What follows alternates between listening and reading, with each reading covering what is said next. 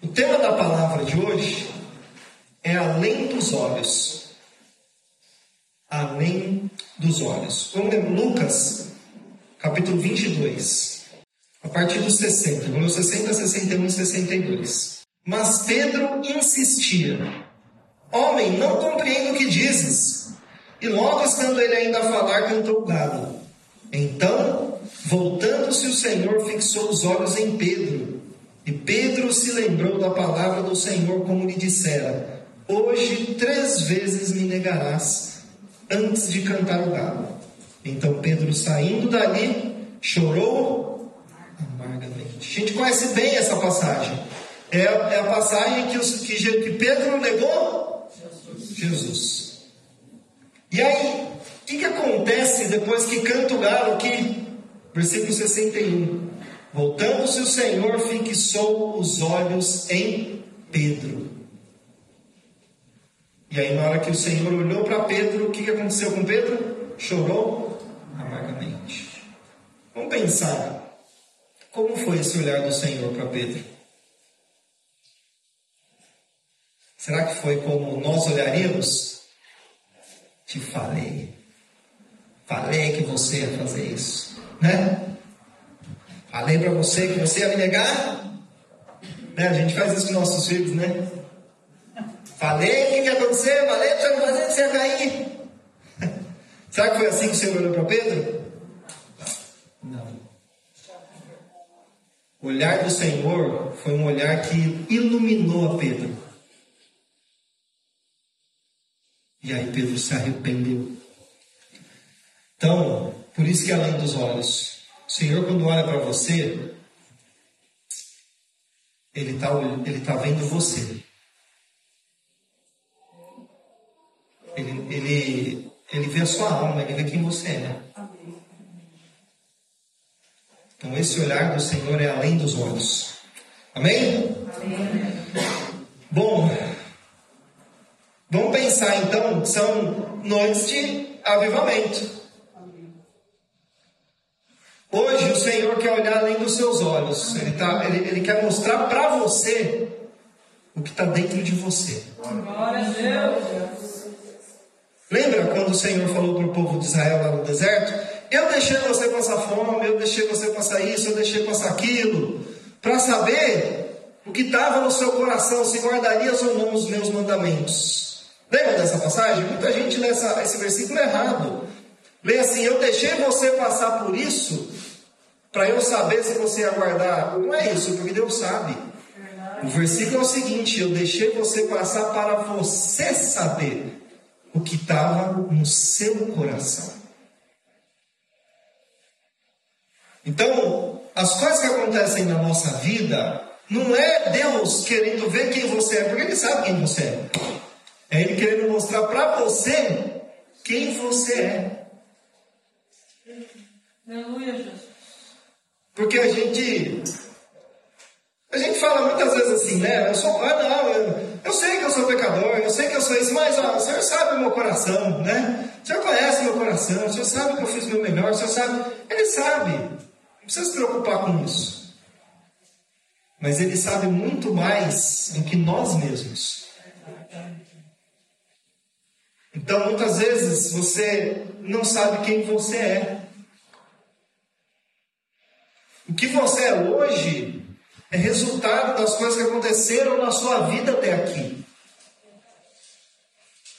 O seu comportamento, seus pensamentos, seus relacionamentos, sua vida financeira.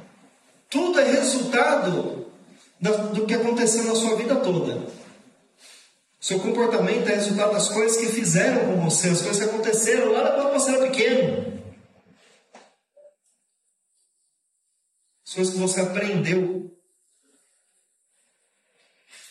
Coríntios, Coríntios não fala, Paulo fala que nós somos uma carta conhecida e lida por todos. Quando você entrou lá no ventre da sua mãe, você era uma carta em branco. Depois que você nasceu, começaram a escrever coisas em você. Aí olha lá para trás. Que coisas foram escritas aí? Como era só a sua família lá no começo? Como era o relacionamento dos seus pais? O que, que você viu na sua casa? O que você ouviu? Alguém chegou para você alguma vez e falou assim: você não presta, você não vai dar em nada. Isso ficou escrito aí dentro. Aí às vezes você tenta fazer uma coisa e não consegue, não sabe por quê. Mas é porque ficou escrito aí dentro, eu não presto, eu não vou dar em nada. E aí você não consegue avançar. Uma vez, não sei, você viu um casamento lá, seu pai que não deu certo, do, do vizinho, do avô, e você fala assim, casamento não dá certo. Ah, eu, eu fui destinado a isso porque por isso que meu casamento é assim hoje. Mas será que não é resultado também de quem você é? As pessoas falam assim: ah, eu estou com um problema no casamento. Não, você não está com um problema no casamento. Você tem um problema e sua esposa tem um problema. E o fato de vocês dois terem problema e não resolver o problema individual tem um problema no casamento. Então você resolve o seu problema, ela resolve o dela e o problema acaba. Lembra disso? Nós somos resultado do que aconteceu com a gente. Nós cantamos o, o louvor aqui, né, de quero ser como criança, né? Quando foi? Pensa nisso. Quando foi que você deixou de ser uma criança? Quando foi que você complicou a vida? Quando foi que você deixou até de viver passou a sobreviver apenas? Quando foi que você deixou de sonhar, de acreditar que as coisas poderiam mudar? Tem gente que pensa assim, né? Ah, meu tempo já foi, agora já não dá mais. Eu gosto da Bíblia porque a Bíblia tem exemplo de jovens que fizeram grandes coisas, sim ou não? Mas nós temos exemplos de idosos que fizeram grandes coisas. Deus usou Moisés para tirar o, povo de Israel do Egito com 80 anos. Abraão teve filho com 90. é. Enquanto há vida, há esperança. Então, se você está vivo é porque ainda tem jeito. Se você está vivo é porque ainda tem o que fazer. Se você está vivo é porque Deus ainda quer fazer algo em você e através de você. Dá glória a Deus mais forte. porque senão vai esfriando aqui. Pensa lá. Onde foi que aquela criança morreu? Criança que tinha felicidade, que tinha alegria, que tinha esperança, que tinha sonhos. A vida vai acontecendo e aí a gente fica assim, não confia mais em pessoas. Por quê? Porque já me machucaram. Não acredito mais que eu posso dar certo, por quê? Porque até hoje deu tudo errado. Ah, para mim esse negócio não é não, por quê? Porque eu tô aqui, é isso mesmo que eu vou viver.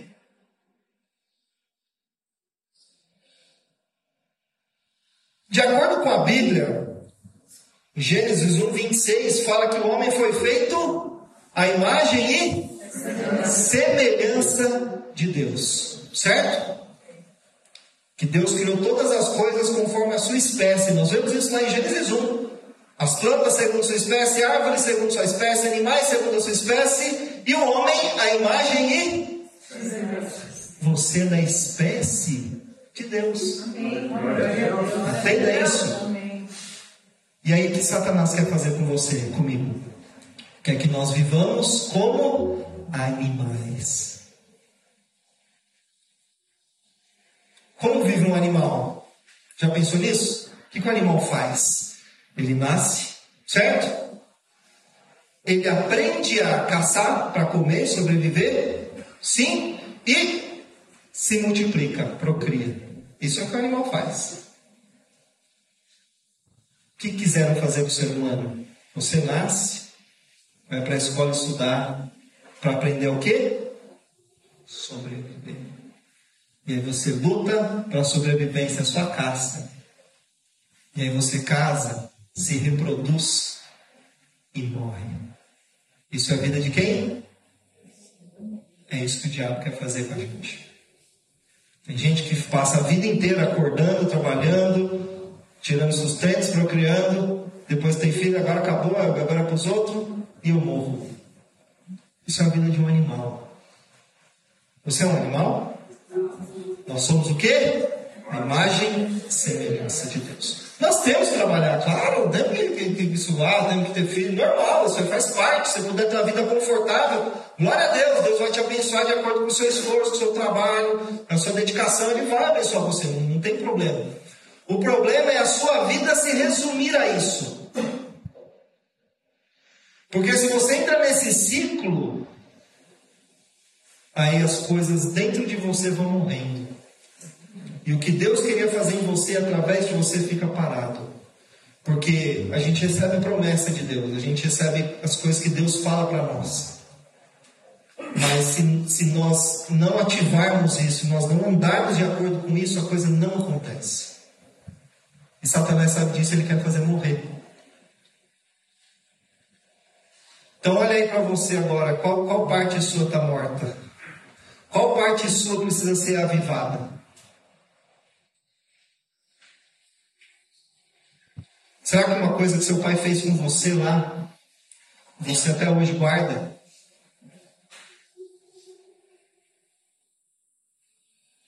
Sua mãe falou, uma cena que você viu, ou alguém tocou em você de um jeito que não podia quando você era criança, quando você era adolescente.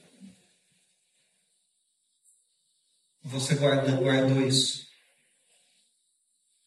E isso vai matando você por dentro.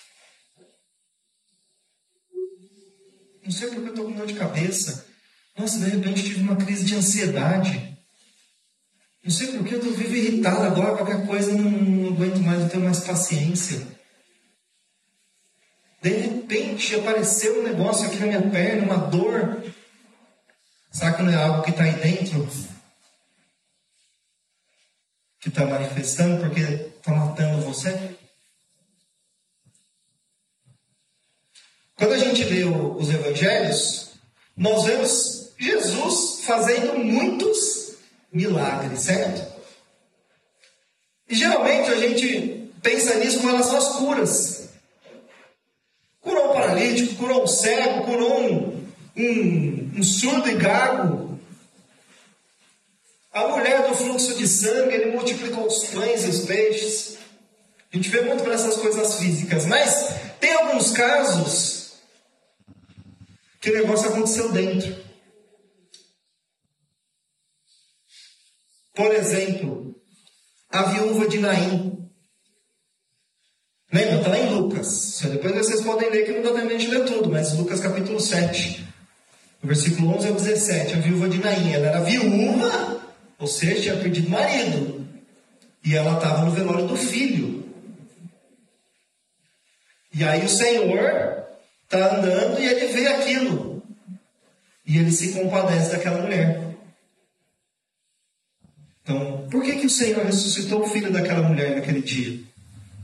Porque ele conhecia a dor dela. Tem uma outra passagem também, que é Zaqueu. Todo mundo conhece, né? Vamos, Zaqueu, quero subir, né? É. O que aconteceu em Zaqueu foi dentro dele também. Porque o Senhor falou: Quero hoje comer na sua casa. E aí ele está lá e de repente Zaqueu fala assim para o Senhor: Senhor, eu vou dar metade dos meus bens aos pobres e se eu devo alguma coisa para alguém, se eu defraudei alguém, eu vou restituir quatro vezes mais. Alguma coisa aconteceu onde? Dentro dele. Tem uma outra mulher muito famosa João 4, a mulher samaritana. Quando ela chama seu marido, vem aqui. Ela não tem marido. Ah, você falou direitinho, porque você já teve cinco, esse que está aí agora não é seu. Oh, vejo que não é profeta, vejo que és profeta. Eu acho engraçado, eu fico pensando assim, né? ou essa mulher era muito boa, que ninguém servia para ela, ou era muito ruim que ninguém aguentava. Deve ser um casamento. A Bíblia não fala, né? A gente fica pensando nisso. Aconteceu alguma coisa dentro dela. Que ela foi para a cidade, pregou e as pessoas voltaram e creram no Senhor. E teve uma outra mulher também, que foi a mulher que foi pega em flagrante adultério. E aí, que, que, cadê os seus acusadores? Ninguém te acusa? Não. Eu também não. Vai e não peques mais. Glória a Deus. Aonde aconteceu uma coisa nessa mulher? Dentro dela. O que o Senhor quer fazer em você hoje? Alguma coisa aí dentro. Amém? Sabia? Uma vez eu falei isso para o irmão, tem pessoas que não, eu, eu não estou minimizando uma cura, tá? De, de, um, de um cego ver, de um, de um surdo ouvir, não é isso. Mas se um surdo consegue ser curado dentro, o testemunho dele de motivação, de força é muito maior ainda. Ele consegue impactar muito mais gente. Você não fica impactado? Você vê, tem um rapaz aí que dá palestra motivacional, acho que ele não tem a, as pernas assim e tal. E ele vai, corre o mundo inteiro, olha e fala, rapaz, eu tenho tudo e não consigo fazer metade do que esse homem faz. Isso não motiva? Então, muitas vezes, só o Senhor curar o que está dentro de você já vai impactar muita gente. Às vezes você fica preocupado né, com, as suas finanças, você fica preocupado com a sua casa, o seu carro velho que você está andando, né, ou o sapato que você não tem, um, fica comprando um mais barato porque não pode. A gente fica olhando muito para as coisas materiais. Mas se o Senhor consegue tocar aí dentro, tudo muda. Glória a Deus. Então ele está olhando para você hoje. Não sei se tem alguma coisa já apareceu aí, né? Bom, nós falamos aqui que aconteceram coisas da infância, da nossa infância. Não sei, né, como foi isso. Tem gente que foi criada com pais que eram muito autoritários. Apanhava qualquer coisa, não podia falar de apanhar. Né? E não é apanhar assim de tomar um tapê no bumbum, né? uma chineladinha aqui, não vejo problema nenhum nisso aí. Mas é espancar mesmo, né? De machucar mesmo. Aí chega no casamento, a pessoa dessa não consegue dar muito amor. Ah, mas meu marido é duro. Calma, será que ele é... Como será que foi a criação dele? Será que ele recebeu? Porque às vezes ele não tem para dar. Entende? É resultado. Às vezes você não consegue se entregar para um relacionamento, você tem medo. O que, que você viu quando você era criança? O que, que você viveu? Nós podemos viver uma vida feliz. Deus quer que nós vivamos uma vida feliz. Sim ou não? O reino de Deus é justiça, paz e alegria no Espírito Santo. O Senhor colocou o homem no jardim do Éden. A palavra Éden significa prazer, deleite, desfrute. Ele tinha tudo para o homem viver bem e ser feliz. Só que nós vamos dar conceito de felicidade, porque para nós felicidade é coisa material. Não é isso aí. Você pode ser feliz com o que você já tem. Você pode perceber que você é próspero com aquilo que você já tem. E o que Satanás quer fazer você? O que Satanás quer que você faça, melhor a frase, né? Ele quer fazer você olhar para o que te falta. E aí você olha para o que te falta, como você sente? Pode ver como a gente tem a tendência só para olhar para o que nos falta. Se eu chego para você e falo cinco qualidades suas, e depois eu aponto um defeito, onde você vai colocar seu foco? o Senhor precisa curar nosso coração. Existem algumas coisas, e a principal delas, que acho que a Bíblia gira em torno disso, é o perdão. Eu atendo muitas pessoas e eu percebi assim que a virada de chave na vida de 99% delas é quando elas perdoam e quando elas se sentem gratas. É interessante que a Bíblia gira em torno disso, sim ou não? Sim. Em tudo dá graças, porque essa é a vontade de Deus. E perdão, não preciso nem falar, né? Só que quando a gente fala de perdão, vamos ler Hebreus 12, 15. A parte B só. Nem haja alguma raiz de amargura que brotando vos perturbe, e por meio dela muitos sejam contaminados. Por que, que você ficou amargo? Por que, que você não consegue se relacionar mais com pessoas? Por que você não consegue ter amigos? Por que você não consegue se abrir? Amargo, alguma coisa aconteceu que ficou aí. Ó. E aí, o que, que, o, que, que o, o autor de, de Hebreus fala para nós? Você tem que tomar cuidado porque isso aí pode brotar. E se brotar, vai te perturbar. e, se te, e não vai só te perturbar, por meio dessa raiz, vai contaminar outras pessoas. Você pode perceber que uma pessoa amargurada, uma pessoa que não perdoa, ela sempre está falando mal de alguém. Ela sempre está lembrando aquilo e faz questão de falar. Isso contamina os outros. Como resolve isso? Perdoando. Essa, questão de você ficar pensando no, no que fizeram com você, isso é ressentimento. Já pararam para pensar na palavra ressentimento? Ressentimento é ressentir. É sentir de novo. Então, quando você fica pensando nas coisas que aconteceram com você, no, no, mal que fizeram com você, como aquela pessoa foi injusta, em como o outro levou a perna, e como ele foi, fez isso, e como que ele podia fazer aquilo, você pensa nisso, você ressente. O nosso cérebro não faz diferença do que é real e do que é imaginário. Então, se, se você imagina uma coisa, para o seu cérebro aquilo está acontecendo. Por isso que quando você pensa em alguém que você está com raiva, que fez, você fica com raiva. Alguém que te fez mal, você fica com raiva. Por isso quando você lembra de uma coisa boa que aconteceu, você fica feliz. O cérebro não faz essa distinção de realidade e imaginação. Então todas as vezes que você relembra, você ressente. Né? E você revive. É como se você estivesse vivendo aquilo outra vez. Só que tem um outro problema, porque isso vai reforçando Nosso cérebro trabalha com correntes neurais, né? A gente aprendeu isso na escola, sim ou não? São os neurônios que se comunicam ali por sinapses. O que acontece? Quanto mais você pensa sobre uma coisa, mais uma corrente neural fortalece no seu cérebro. E o seu cérebro faz disso um hábito.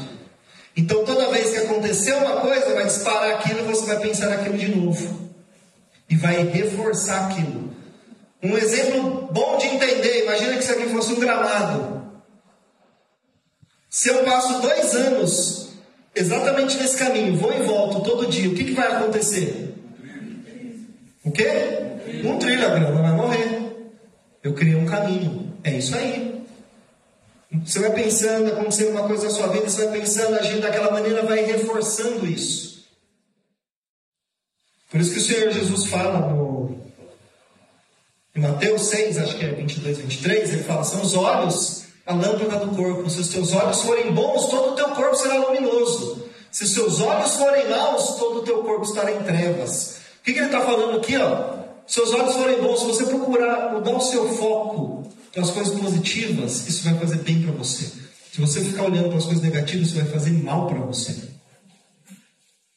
E isso é ciência, a gente descobre isso, eu já falei isso há muitos anos, né? Então pensa comigo.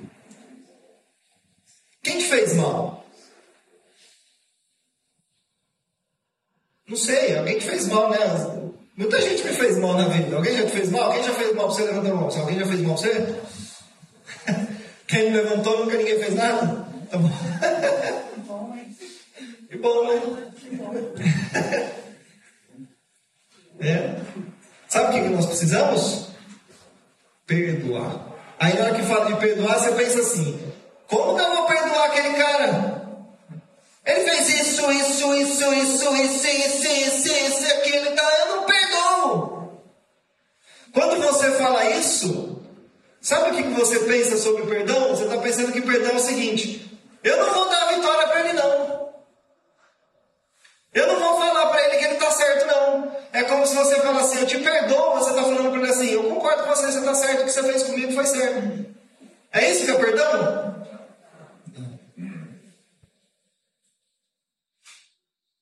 Tem outras pessoas que acham que perdoar é esquecer.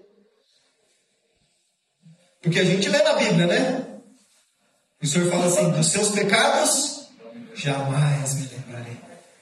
Aí você pensa assim: não perdoei por quê? Porque eu ainda lembro. Se você esquecer, você precisa ir num neurologista, porque talvez você tenha um problema de memória. Sim ou não? Sim. É, perdoar não esquecer. Você vai lembrar. Eu vou pensar, se um dia você emprestou dinheiro para alguém, alguém ficou te devendo, você perdoou, depois ela te pagou. Resolveu a situação. Você passou a vida lembrando que um dia você emprestou dinheiro, ela te pagou, sim ou não? Sim. É, mas significa que você não perdoou? Não sei. Então você sabe já que perdoar não é esquecer, que perdoar não é concordar, não é dar vitória para o outro. Então o que é perdoar? É se libertar do mal que ficou aí dentro. É isso que é perdoar. Como você sabe que perdoou? Quando você lembra e aquilo não te faz mal. Aí você entendeu. Eu liberei o perdão. Ah, mas ele, por exemplo, eu já atendi pessoas, atendi uma moça uma vez, que ela estava tendo até alucinação. Ela ia comer, ela via coisas, ela não conseguia passar em determinados lugares, tinha síndrome do pânico. E aí fomos conversando e tal, e aí ela, ela confessou que tinha sido estuprada quando era adolescente. E aquilo foi, foi causando dano para ela, né? E quando ela passava em lugares que pareciam o lugar onde tinha acontecido, ela tinha síndrome do pânico. E aí eu falei, Senhor, o que, que eu falo para essa moça? Aí o Senhor falou para mim assim, fala para ela perdoar. Como perdoar? Como falar isso, né? Falei para ela, você precisa perdoar ele. E aí ensinei para ela isso que eu estou falando para vocês. Porque como que eu vou perdoar? Eu vou perdoar esse cara que ele fez comigo. Então tá bom. Você não quer perdoar? Você não quer perdoar a pessoa que te magoou? Fica, leva ela para sua vida inteira, então. Continua lembrando de tudo que ela fez com você e sentindo o resto da vida. A pessoa está vivendo a vida dela, você já até morreu. E você está aí. Você, isso é dar vitória para ela. Aí, o Senhor deu graça, ela conseguiu perdoar o rapaz, a pessoa que tinha feito aquilo. A coisa dela tinha sido tão séria que ela passou por libertação na igreja várias vezes, nada resolvia, né? E aí o pastor tirou ela do grupo de louvor, foi afastando ela das coisas. E aí passou o tempo, ela, ela me mandou mensagem falando assim: Olha, nunca mais tive nada. Resolveu. Meu, meu marido está muito feliz. Ela era casada. Isso aí causava um problema no casamento dela também. E aí, chegou no final do ano, ela falou assim, ela me mandou mensagem de novo, falou, o pastor me colocou de novo no grupo de louvor e eu tô. Eu vou ministrar no culto da virada. Tudo por quê? Perdoou. Muitas coisas na sua vida não acontecem por falta de perdão. Provérbios 28, 13. O que encobre as suas transgressões jamais prosperará, mas o que as confessa e deixa alcançará misericórdia. Sabe o que, que o Senhor Jesus falou? Se você perdoar os homens as suas transgressões, Deus também vai te perdoar. Você já leu isso não? E se você retiver, Deus também vai ou seja, se você não perdoa a pessoa, Deus não te perdoa. E agora? Como fazer? Está escrito na Bíblia, não, tenho, não, posso, não, não posso falar outra coisa. Você crê na Bíblia, sim ou não? Quem falou isso foi o Senhor Jesus. Três partes do perdão. Você precisa perdoar quem te fez mal, certo? Segundo, você precisa se perdoar. Às vezes você cometeu um erro terrível. pediu perdão para o Senhor, o Senhor te perdoou, você se arrependeu, não fez mais, mas você fica ali, ó, toda vez que você lembra, você fala, puxa vida, ah, não acredito que eu fiz isso, eu não vou fazer de novo, outra vez eu estou fazendo isso aqui. Você precisa se perdoar. E muitas vezes Satanás acusa, né? Apocalipse fala que ele é o acusador dos nossos irmãos, que acusa de dia e de noite diante do nosso Deus.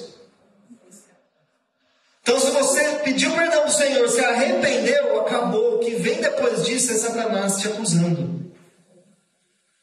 E aí você precisa se perdoar. Sabe por quê? É, tem coisa simples assim. A gente erra porque quer? Na maioria das vezes não, né? E às vezes você até sabe que é errado o que está fazendo. Mas naquele momento que você toma a decisão, você acredita que é aquilo que tem que fazer. É ou não é? Então você tem que pensar o seguinte: eu fiz e pronto. Eu vou fazer de novo? Não. Então, o Senhor me perdoou, perdoou. Deixa para lá. Não fica carregando isso aí. E a outra parte é você pedir perdão para as pessoas que você fez mal. Pedir perdão para Deus, se perdoar e pedir perdão para as pessoas que você fez mal. Muitas vezes a gente não consegue avançar por causa desse peso que está guardado dentro de nós. Você não confessa o pecado. Quando eu falei olhar dentro dos olhos, não, além dos olhos, a gente olha assim, né? Ainda mais no Evangelho café com leite que tem hoje, que é assim, Senhor, Senhor, Senhor viu sua dor, Ele vai te curar, vai te salvar, né? Mas ele também ser o pecado, não adianta você esconder isso aí.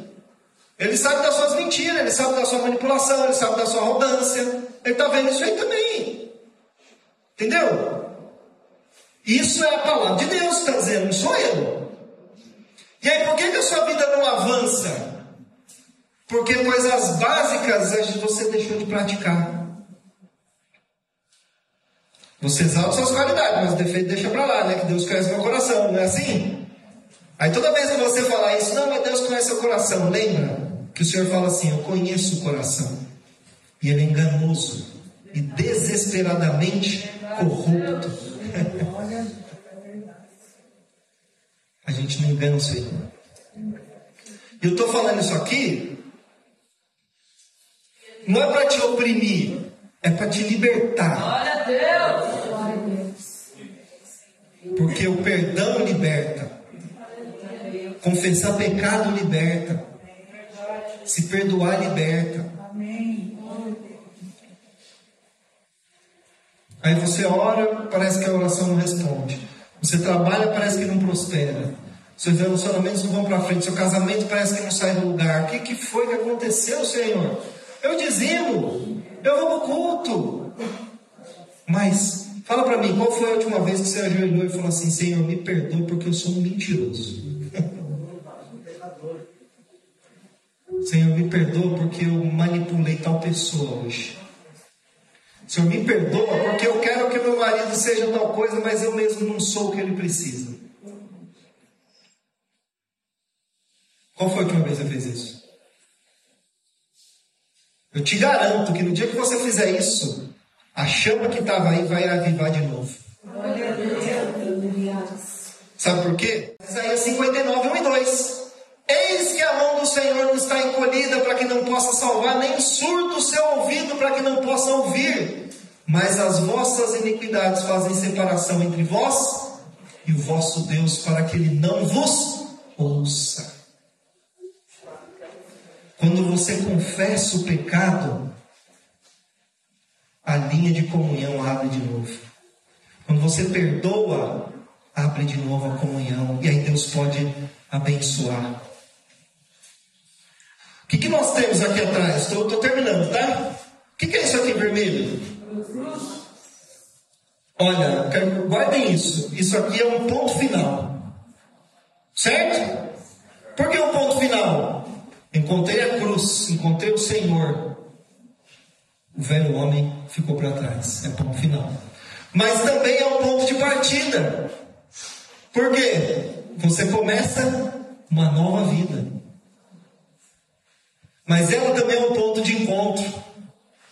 É onde você vai encontrar o Senhor. E também é um ponto de referência. Você quer saber para a sua vida está indo bem? Você está indo. Olha, lembra disso aqui, ó. É o ponto de referência. A gente não pode esquecer disso aqui.